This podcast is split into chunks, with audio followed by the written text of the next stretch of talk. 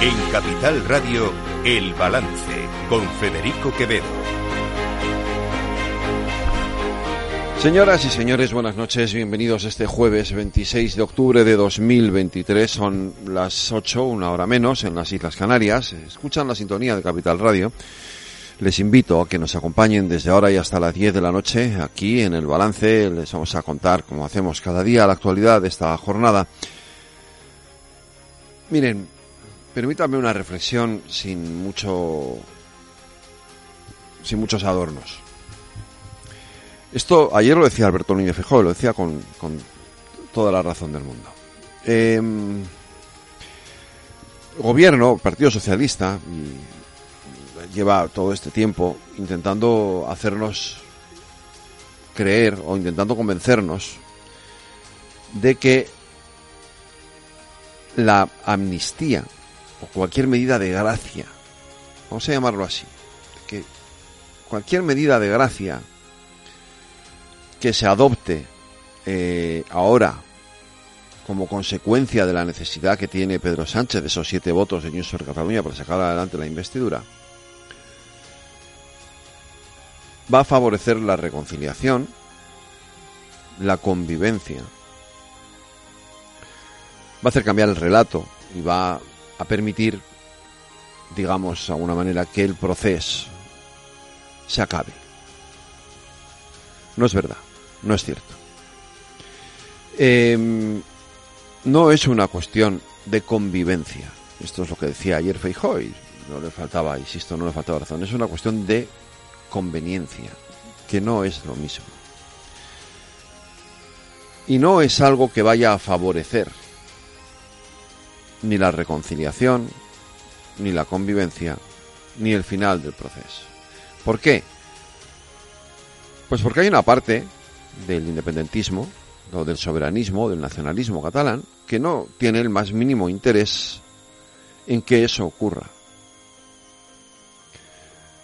No van a este proceso de negociación con Pedro Sánchez para su investidura con la idea o con el ánimo de renunciar a sus objetivos. Si eso fuera así, bienvenido sea. O sea, yo, fíjense lo que les digo, ¿eh? Si mañana Carles Puigdemont, Oriol Junqueras y compañía nos dicen que a cambio de esta medida de gracia ellos renuncian a sus objetivos. Aragonés también, se me había olvidado. Ellos renuncian a sus objetivos nacionalistas o independentistas, que reconocen que se han equivocado, que aceptan la convivencia con el Estado español y la relación con el Estado español como parte como parte de ese conjunto que es el Estado de las autonomías y la unidad de la nación española, adelante. Yo si ese es el, el, precio que hay que pagar para conseguirlo, lo pago. De verdad, no tengo ningún problema. Y seguramente muchos de ustedes tampoco. Con las ganas que tenemos de que esto acabe, si ese es el precio que hay que pagar para, para que esto de verdad acabe, paguemos ese precio. Pero es que no estamos en eso.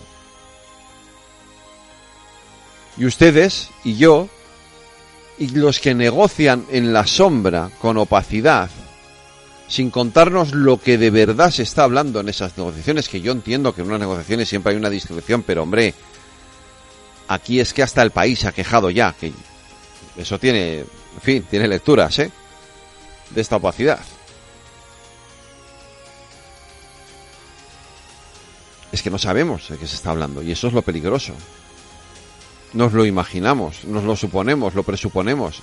¿Se está hablando de reconocimiento de Cataluña como nación? ¿Se está hablando de una amnistía en la que el Estado reconoce que el 1O fue legal?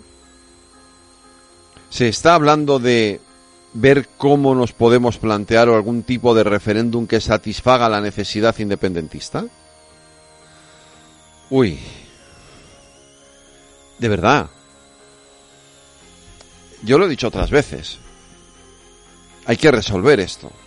Y a lo mejor en la para resolverlo hay que aceptar algunos parámetros que plantea el independentismo. Si yo no digo que no sea así, ¿eh? Y sé que a mí me ha costado muchos dolores de cabeza y muchas críticas decir esto. Pero no a cambio de siete votos para una investidura. No, no. A cambio de eso no. A cambio de un proyecto de país. Eso sí. A cambio de una estabilidad política. Eso sí, porque lo que va a venir, cuidado, lo que va a venir no es estabilidad política.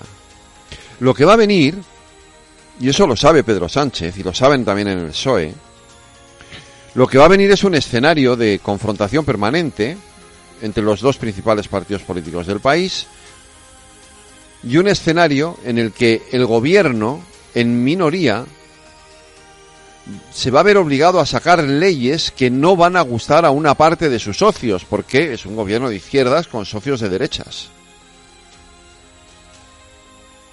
Y no va a poder. Y nos vamos a ver en un escenario en el que el gobierno va a perder votaciones, en el que el Partido Popular, con toda la artillería que tiene en el Senado, en el Congreso y en sus comunidades autónomas, le va a bloquear todo lo que pueda su acción política, y nos vamos a ver en un escenario francamente difícil y complicado para el futuro de este país, en un momento en el que lo que necesitábamos es justo lo contrario. Dicho eso, dicho eso, creo que ir más allá tampoco es bueno. Y creo que no hace bien o no hacen bien algunos dirigentes o alguna dirigente del Partido Popular elevando el tono o hiperbolizando, poniendo como ejemplo lo que ocurre en otros sitios, y ahora me van a entender a qué me refiero, cuando aquí en España la situación es completamente distinta. Esto no es Argentina. Ni esto es Argentina, ni Pedro Sánchez es masa, porque si Pedro Sánchez fuera masa, entonces sería fijo mi ley. Digo yo, no sé. Cuando se ponen estas, cuando se ponen estos comparaciones, uno corre el riesgo de estar tirando piedras contra su propio tejado. Hace un año avisé de la estrategia de la carcoma de Sánchez y sus socios, la de ir minando las instituciones y las garantías constitucionales hasta que cuando fuésemos a recurrir a ellas no quedase nada. Todas estarían destruidas, deslegitimadas o colonizadas por afines al poder. Y no me equivoqué. Estamos en una situación límite. Y ahora se quiere que la factura de este asalto la paguen las empresas, los trabajadores, los autónomos y las familias. Y aún le deberíamos 7 millones de euros a sus cómplices para sus fianzas. Sánchez es ya un lastre para la economía española, pero en combinación con Sumar resultan letales. Es la fórmula mortal para argentinizar nuestra economía y arruinar a empresas y ciudadanos.